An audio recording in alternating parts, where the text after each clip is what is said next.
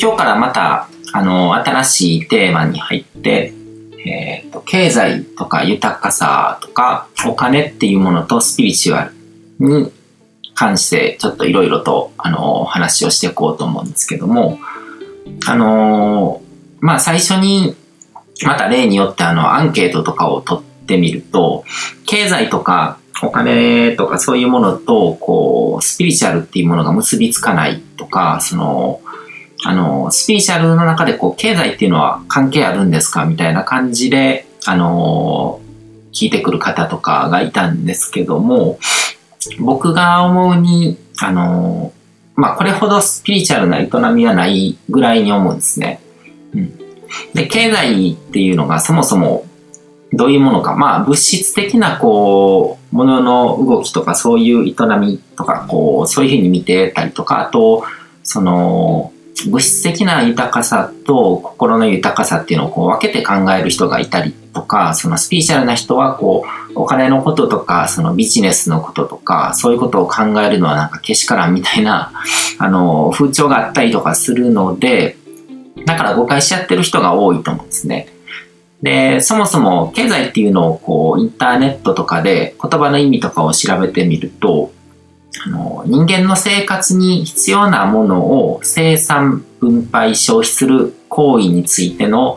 一切の社会的関係で、転じて金銭のやりくりっていうふうに書かれてたりとかするんですけども、まあ、経済っていう言葉自体なんかこう、言葉から見て、あの、イメージが湧きにくいですよね。こう、概念として。うん。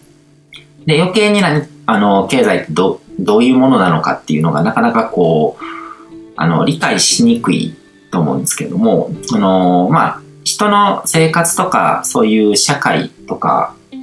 うん、それを営みですよね。そういうものに必要なもの、まあ、必要なものっていうのもあるし、欲しいものって言ってもいいですね。なんか物とかお金とか、こう、サービスとか価値っていうものが、こう、世の中にこう、流通する営みのことを経済っていうわけですね。僕らは、あの、昔と違って、昔って大昔ですよね。その、生まれた場所で必要なものをその、あの、土地から手に入れて、で、生きていくっていう暮らしから変わって、こう、人口が増えて、住む場所も増えていって、で、生活がこう、豊かになっていったのはなんでかっていうと、こう、一つの場所だけにいたら、こう、手に入らないようなものとかが、他の場所からもこう、来るようになって手に入れられるようになったからですよね。うん。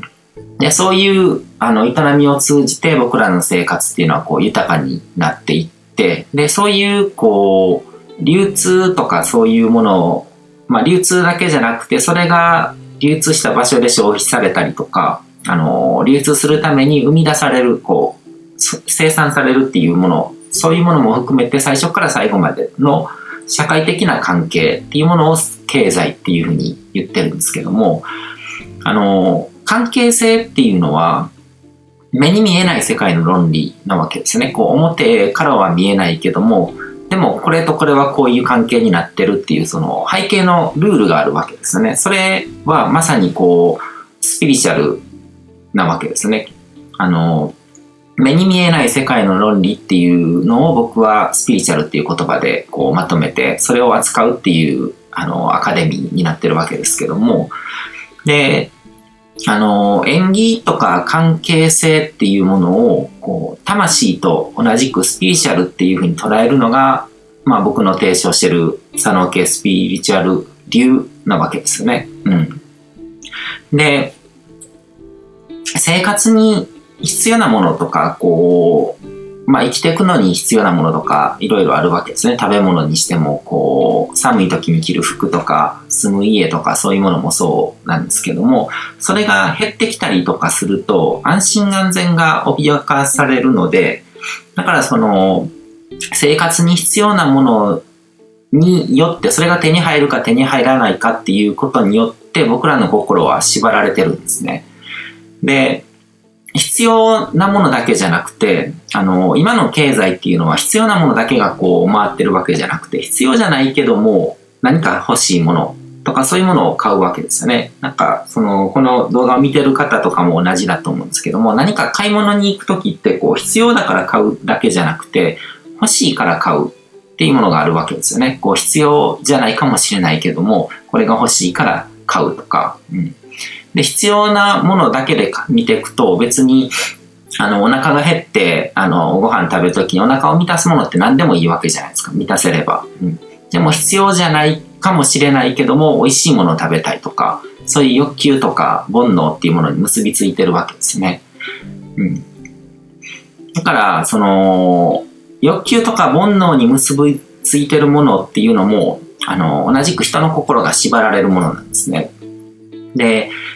佐野系スピーシャル的には、心と体と魂っていう視点でこう人の存在っていうのを見ていくんですけども、心が全てをこう支配してるわけじゃなくて、心が縛られて心よりも背景にあって、で、心自体に影響を及ぼすもののことを魂って考えてるんですけども、こういう観点からも経済とスピリチュアルっていうのはすごく関係が深いんですね。僕らのこう、考えとか、受け取る感情とか、そこから生み出される行動とか、それによって得ることができるこう人生経験とか、そういったもの全てが、あのー、縛られてるわけですね。こういう経済っていうものに。うん。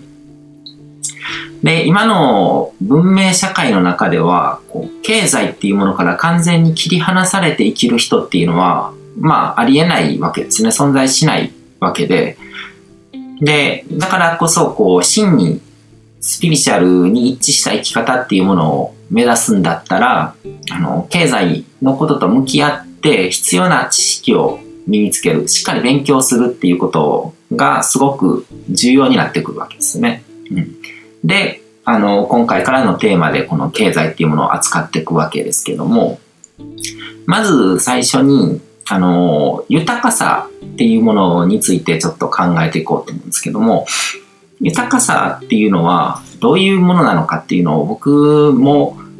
まあ、ちょうど企業当初ぐらいの時にいろいろ考えたことがあるんですね。あの、それ以前から結構引き寄せの法則とかスピリチュアルな本とかを読み漁って豊かさっていうものについてこういろいろ考える機会はあったんですけども、実際どういうことなのかな？うん、何かこう物に、物が溢れてるとか、こうあの、お金がたくさんあるとかっていうことだけじゃない気がしたんですね。豊かさっていうものが。で、僕なりに、こう、たどり着いた結論っていうのが、豊かさっていうのは、選択肢の数だと思うんですね。選択肢。とか、その、選択肢であると同時に、あの、つながってる自分と外界とがつながってるチャンネルの多さっていうふうに言ってもいいと思うんですけども、で、昔やった豊かさについてのセミナー、セミナーとかの中で、こう、大木っていう例えをしたことがあるんですね。大木はすごく大きな、こう、存在だから、いろんなものと関わってるわけですね。うん、で、いろんなものといろんなものを交換し合ってるわけで、で、そうやって大きな存在になればなるほど、こう、豊かさっていうものが生まれてくると。で、ただそれをこう突き詰めて考えていくと、どんな人であっても、豊かな人であっても、貧しい人であっても、あのー、チャンネルの数は同じなんですね。チャンネルを全部見ていくと、演技っていうものでこの世は成り立ってるので、一人の人のこう演技を全部辿っていくと、宇宙全体につながるっていうことでは、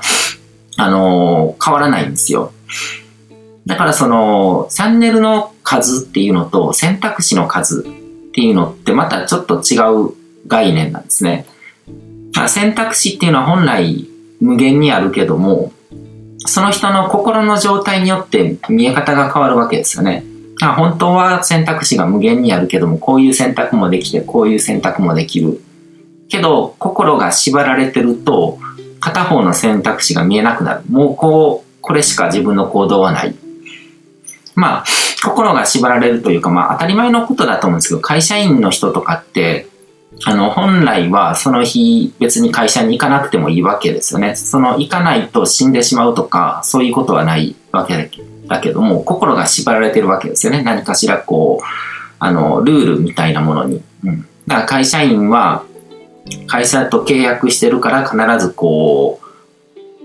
会社に行かないとダメだとか、仕事をしないといけないとかっていうのは、本当は別にそれを破ったからといって、まあ、そのルールっていう取り決めがあるから、それによって何かこう、ペナルティーを受けるっていう可能性はあるかもしれないけども、けど、あの、必要以上に縛られて、だから、あのー、会社を休むっていう選択肢が見えなくなるわけですよね。うん。